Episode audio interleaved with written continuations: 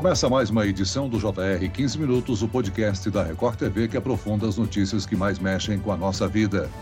O Ministério da Saúde lançou a campanha nacional de combate ao mosquito Aedes aegypti, transmissor de doenças como dengue, zika e chikungunya. A campanha que tem como tema Todo dia é dia de combater o mosquito busca mobilizar os cidadãos a participarem do combate. Esse ano, os casos da dengue até outubro subiram 185% em comparação ao mesmo período de 2021. Quais são as medidas de prevenção mais efetivas a essas doenças? Ações simples podem ajudar e como identificar os sintomas da dengue, da zika e da chikungunya? O 15 minutos de hoje esclarece essas e outras dúvidas com a médica infectologista Rosana Richman. Bem-vinda ao nosso podcast, doutora. Prazer é meu de estar com vocês e sempre falando de saúde e prevenção.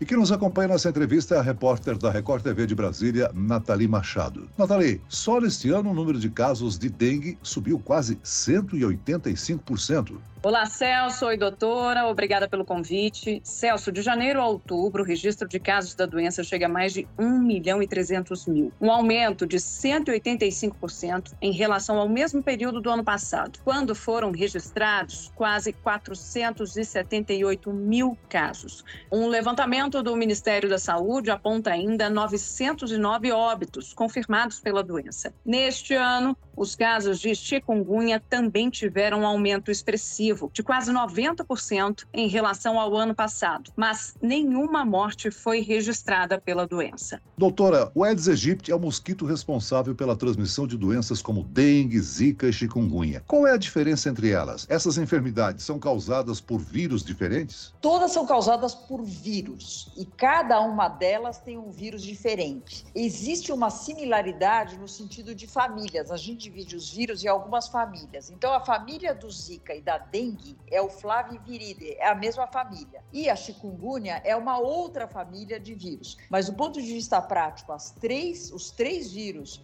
são transportados, tem como vetor a fêmea do Aedes aegypti, e só para lembrar, né, Celso? Aedes aegypti, se a gente for traduzir, significa o odioso do Egito. Então você vê que até no nome dele a gente já vê que ela, né, no caso a fêmea, ela tem uma capacidade muito grande de ser o vetor de diferentes vírus e causando diferentes doenças.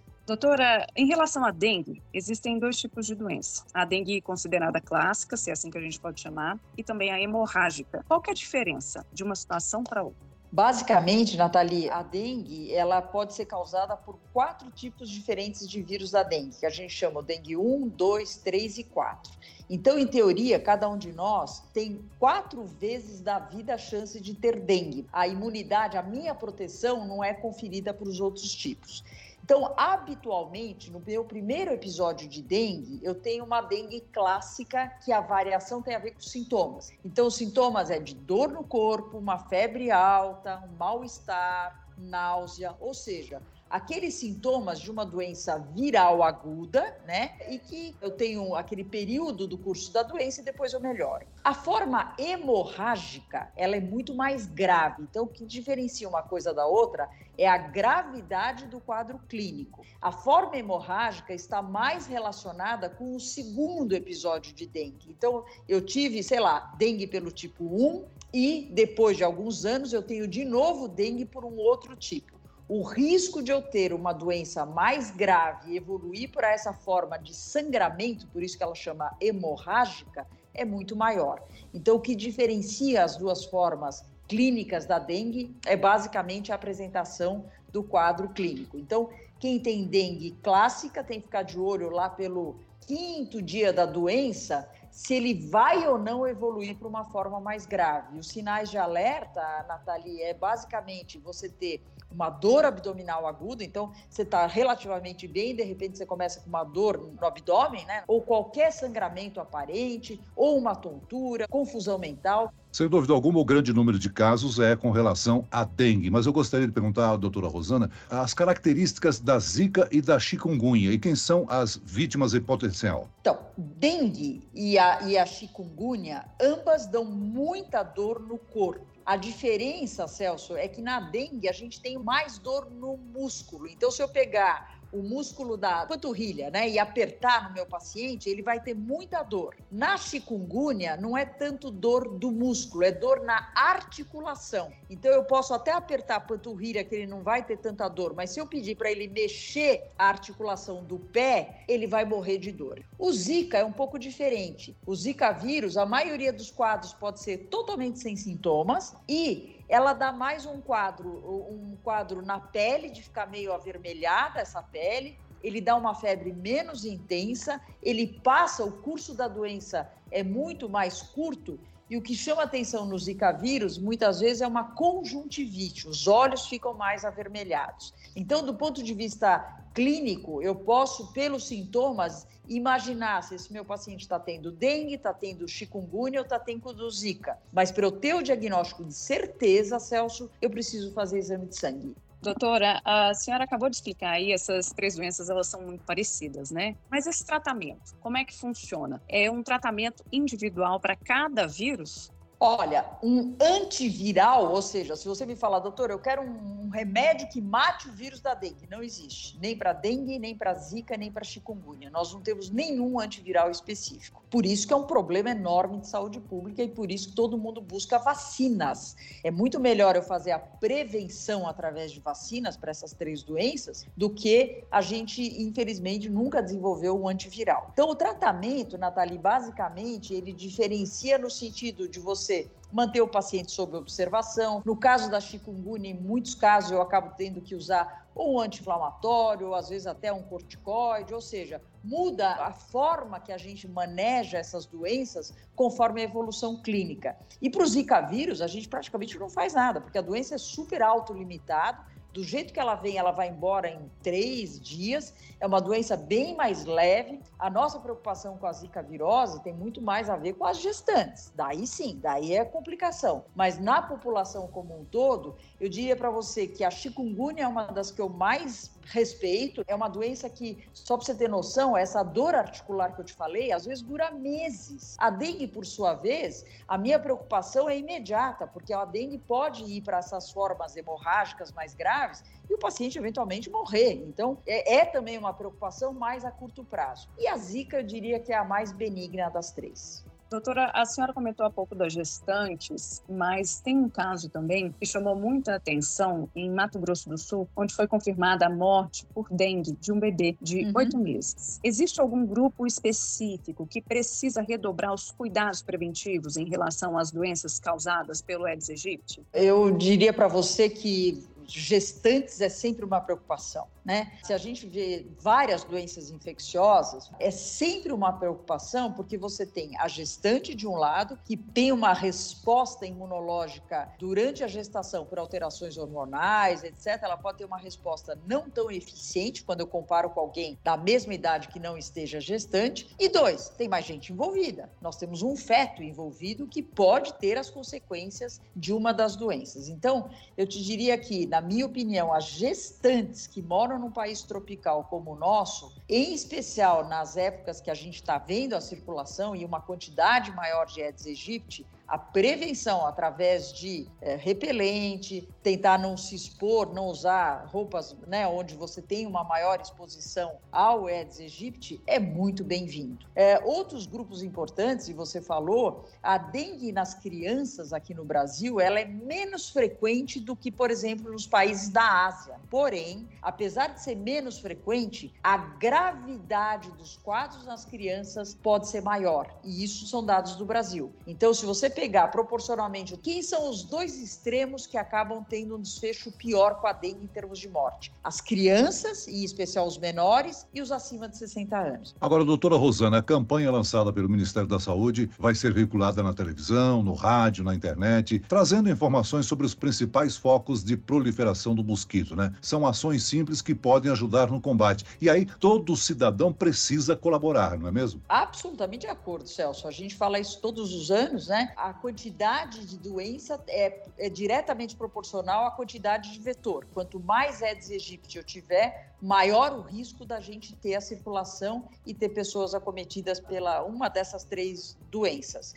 Então, o controle do vetor, ou seja, eu tentar evitar que esses ovos né, do, do Aedes aegypti entrem em contato com a água, eclodam, virem larvas, daí viram mosquito, isso é fundamental. Então, a gente precisa sim ter o controle do vetor com essas medidas simples, não deixar lá os vasinhos com água, tudo que tiver água favorece a você ter a larva virando mosquito e ter uma maior população aí de mosquito nos nossos verões, em especial nas temporadas de chuva. Celso e doutora Rosana, em um evento realizado aqui em Brasília, o ministro da Saúde, Marcelo Queiroga, ressaltou a importância da sociedade neste combate. Vamos ouvir agora um trechinho desse discurso do ministro. O principal problema são os criadouros do mosquito, que precisamos combater. E nós não temos é, sozinhos como fazer isso com eficiência. Se não houver a colaboração da sociedade, todo ano nós vamos ter casos de dengue, de zika, de chikungunya, Doutora Rosana, a pandemia de Covid-19 interferiu nas ações de controle e vigilância do mosquito transmissor dessas doenças? Qual que é a opinião da senhora? Ah, certamente, viu, Nathalie? A gente viu que a pandemia teve impacto em inúmeros aspectos né, da saúde dos brasileiros e também em termos de todas as medidas, campanhas relacionadas à dengue, relacionada ao controle do vetor do Aedes aegypti. As pessoas, a sensação que a gente tem é que 2020, 2021, o mosquito resolveu ir embora do nosso país. E não é verdade. O que foi embora foi a informação sobre ele. Né? Então, é, lógico, o número de casos cai nesses dois anos, porque a gente fica mais em casa, a gente fica com menos contato com o outro, a gente diminui a nossa mobilidade, mas agora em 2022, quando a gente deixa de fazer essas ações preventivas individuais, como o próprio ministro declarou na entrevista dele, a gente acaba tendo um ano de elevadíssimo número de casos. Se você pegar hoje o Brasil, região centro-oeste, na região sudeste, o número de casos de dengue já está muito maior do que foram os últimos dois anos. Então, isso é uma grande preocupação. Doutora Rosana, nós estamos aí em duas estações, né? Próxima à estação do verão, em plena primavera, com muita chuva, o que favorece né, a procriação do Aedes aegypti, né? Sem dúvida. Os ovos desse mosquito, eles podem ficar ressecados por um período de mais de um ano no solo, lá quietinho, ressecado. A hora que você coloca água nesses ovos, mesmo que eles estejam lá há muito tempo, a presença da água ele vira uma larva que vira um mosquito. Então é muito importante que nesta época agora, vamos supor, a gente sempre fala do pneu porque é um bom exemplo. Uhum. Alguém que tem lá um pneu seco em casa, a hora que chover e ficar acumulado uhum. aquela água, isso favorece aquele ovo que estava ali grudado naquela borracha a poder de novo eclodir. E é importante você fazer isso na sua casa, mas falar com seus vizinhos também, porque o mosquito ele não tem barreira, ele não sabe que ele não pode ir na casa do vizinho. O mosquito ele, ele, ele voa mais ou menos um metro e meio do chão, né? Ele não voa muito alto, ele tem uma altura mais, mais baixa, ele não gosta de frio, então o verão é a época certa para ele realmente circular. Só para você saber, se eu tiver num ambiente com ar condicionado a, a sei lá, 18 graus, o mosquito mosquito não sai da parede, ele nem circula. Então ele não gosta do frio.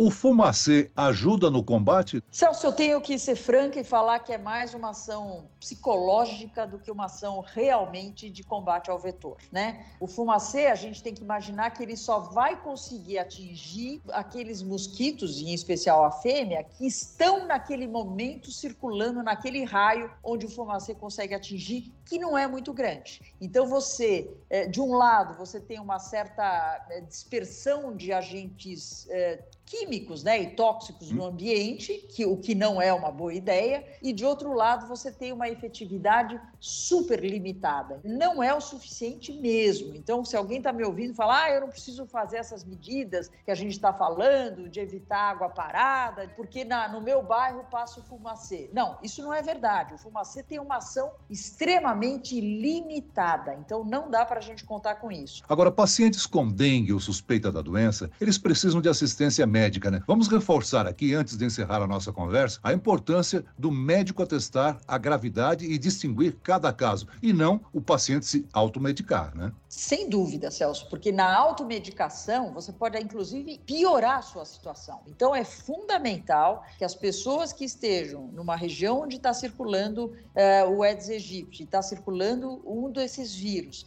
e tem um quadro de início agudo, quando eu falo agudo é assim, olha, três horas da tarde desse dia eu comecei com a febre, isso é um caso agudo, né? Então você, você tem o início abrupto de uma febre alta, dor no corpo, mal-estar, náusea. Se você tiver esses sintomas, procure assistência médica no sentido de fazer diagnóstico e principalmente ver se você precisa de cuidados a mais e às vezes até hospitalização para poder ser monitorado e passar o ciclo da doença sem surpresas desagradáveis. Muito bem, nós chegamos ao fim desta edição do 15 Minutos e eu quero aqui agradecer a participação e as informações extremamente importantes da médica infectologista doutora Rosana Richman. Obrigado, doutora. Eu que agradeço, prazer a todos e vamos continuar se cuidando. E agradeço também a presença da repórter da Record TV de Brasília, Nathalie Machado. Obrigado, Nathalie. Eu que agradeço, Celso, doutor. Obrigada pela participação, pela oportunidade, mais uma vez aí. Esse podcast contou com a produção de David Bezerra e dos estagiários Lucas Brito e Cátia Brazão. Sonoplastia de Marcos Vinícius. Coordenação de conteúdo, Edivaldo Nunes e Deni Almeida. Direção editorial, Tiago Contreira. Vice-presidente de jornalismo, Antônio Guerreiro. E eu, Celso Freitas, te aguardo no próximo episódio. Até mais Yeah.